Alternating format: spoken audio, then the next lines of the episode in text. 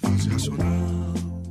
Fala galera, tá começando mais um episódio do Nós Eco. Eu sou a Ana Luísa. Eu sou o Igor Nonato e a gente vai falar um pouco a respeito do lixo plástico no Brasil. Vamos debater hoje sobre as causas, consequências, o que está acarretando na nossa vida. Falar um pouco também do panorama político, social, Social.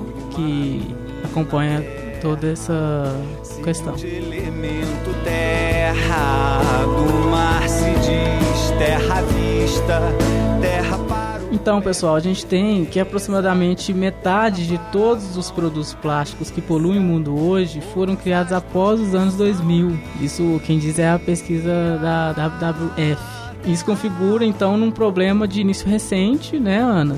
Sim. E que, de acordo com os dados, 75% de todo esse plástico produzido ele já foi descartado. Então, por onde anda, né, esse plástico? A WWF também lançou uma pesquisa muito interessante que se chama Dieta Plástica. A pesquisa ressalta a importância de termos um consumo consciente sobre o plástico e como ele está acarretando a nossa vida atualmente e para o futuro. sentir consumiria. Plástico atualmente está no que comemos, na água que bebemos e no ar que respiramos. Os seres humanos consomem mais de 100 mil micropartículas de plástico por ano. São quase 5 gramas de plástico por semana.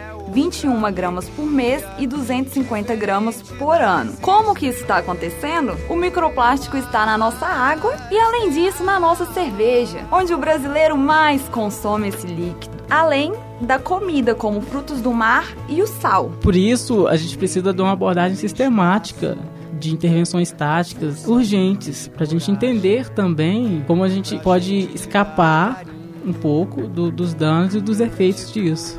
Né? E a pesquisa também relata que os cientistas iniciaram agora um estudo para saber o que, que isso está acarretando na nossa vida, na saúde humana. Porque para as espécies selvagens, a gente já sabe, né? Várias estão morrendo, a gente corre risco de algumas entrarem em extinção devido ao plástico, os canudinhos. Sacolas plásticas, atualmente a gente usa esses muito no mercado. Não temos, a, infelizmente, a cultura de carregar as sacolas retornáveis. Tem- a gente tem aquelas sacolas, né, que, que elas são vendidas e que inclusive são bem trabalhadas, tem um- uma arte bacana. Eu inclusive utilizo. Você tem essa sacola? Eu confesso que eu não utilizo, eu tenho que mudar meus hábitos. Eu tenho. Porque cada sacolinha contribui ainda mais para o impacto negativo. É, e a gente acaba usando essa sacolinha como um recipiente para colocar lixo, né? Exatamente. Eu acho que é bem comum usar a sacolinha do supermercado para colocar o lixo da cozinha, Sim. coisa assim. E a gente acaba não pensando como que isso está prejudicando o nosso dia a dia, o nosso presente e principalmente o nosso futuro. É, porque é engraçado a gente falar do plástico, quanto ele faz mal pro sistema, pro meio ambiente, pra ecologia, fazendo um comparativo do quanto também ele faz bem. Plástico para o transporte, eu, ele, eu não, né? O estudo da WWF até ressalta, né? Que ele é excelente por ser leve, facilita e tudo mais. O negócio em si não é só o plástico, usar plástico. É saber o, A má É gestão dele, né? a má gestão, como que a gente vai conseguir utilizá-lo corretamente. A gente tá fazendo tudo descartável. Sim. O negócio não é só na produção. Pra asepsia, né? Sim, Talvez sim. tenha uma coisa assim de. Porque questão de alimento, vários alimentos que a gente traz pra casa, leva pra casa, estão no plástico, né? estão no plástico. A gente está acarretando desperdício, né? E não na utilização correta dele. Um fim adequado dele. Porque a decomposição dele é 100 anos. Ele tá aqui com a gente. Às vezes a gente, o que a gente tem é, de efeito negativo e drástico, mais visível, mais alarmado, é do quanto as espécies marinhas sofrem com o lixo no mar, né, nos oceanos, que as tartarugas, Ingestão, por né? exemplo, morrem. Por ingestão. Agora a gente também tá ingerindo o plástico. Você quer comer plástico, Igor? Eu não quero comer plástico, mas você já disse que tem plástico na cerveja, Tem então plástico na cerveja. eu não sei exatamente como administrar E esse quais regime serão os de... efeitos desse plástico no nosso organismo? Ainda tem? Quais são, Ana? Estuda Não. WWE. Fala alguma Infelizmente, coisa pra gente.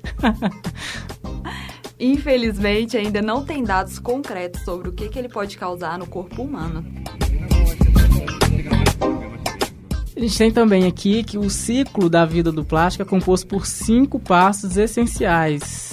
Sim. E cada passo desse tem aí a administração de fabricantes, de transformação desse plástico, como ele E é na maioria das manuseado. vezes esse plástico ele não é reciclado porque a reciclagem dele sai mais cara do que a produção, uma nova produção.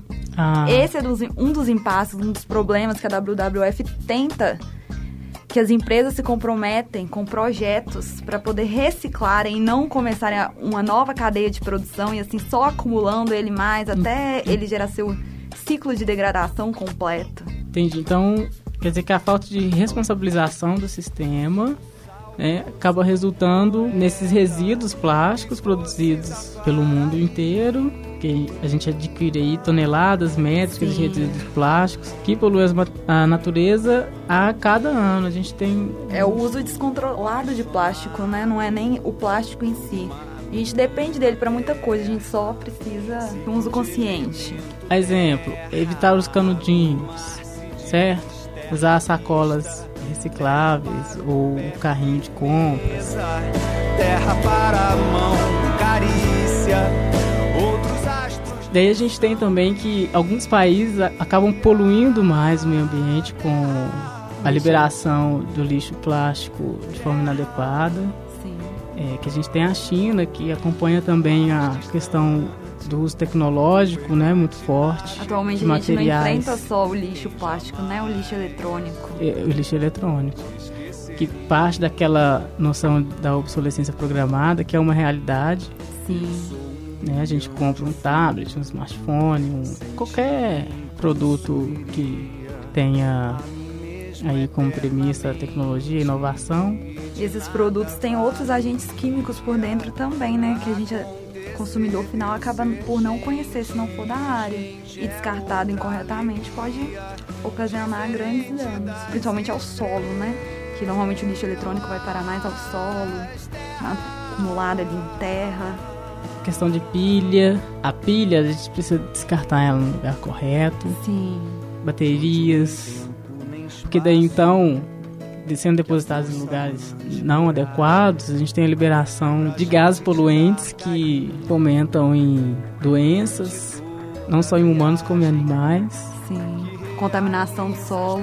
No Brasil, o aumento da comercialização desses produtos ele- eletrônicos nas últimas décadas tem gerado problemas também um dos mais graves aqui no, no país. É, a gente tem dados do PNUMA que apontam que o Brasil descarta anualmente cerca de 97 mil toneladas métricas de computadores. Muito. Muita coisa. Muita coisa. Incorretamente, né? Certo. Celulares, parte. 2,2 mil por cento. E impressoras, olha só, Ana, 17 mil toneladas de impressora. Nossa. Muita coisa. É, Para isso, a, a Organização das Nações Unidas declarou que o Brasil acabou produzindo 1 milhão de toneladas de lixo eletrônico no ano de 2014. Isso vem aumentando gradativamente. Tudo na Bahia faz a gente querer. Então, Igor, quais alternativas nós devemos buscar para tentar chegar a uma solução amigável? A maior conscientização e uma pressão com os nossos governantes né, com o Estado, com o governo, porque deslegitimações, como aqui o atual presidente tem feito, por exemplo, as pesquisas científicas é, compreendem um risco para esse progresso. Né? A WWF propõe que todos os governos do mundo devem assinar um tratado global juridicamente para garantir uma utilização melhor do plástico, não só do plástico como em geral. Agora, nas praias do Nordeste teve o vazamento de óleo e infelizmente se vinculou muito. Vamos descobrir quem é o culpado? Vamos saber quem derramou ali, quem está poluindo, em vez de tentar imediatamente solucionar o problema, Isso. amenizar. Pesquisar pouco, né, conferir pouco, isso está sendo uma prática. Primeiro a gente deve solucionar, né? E se tiver culpados, posteriormente, Que sejam anunciados que e sejam apresentados. Mas a primeira coisa que a gente deve fazer é tentar solucionar isso. Porque afeta diretamente a gente, a nossa existência, a nossa vida. e saúde. Com certeza.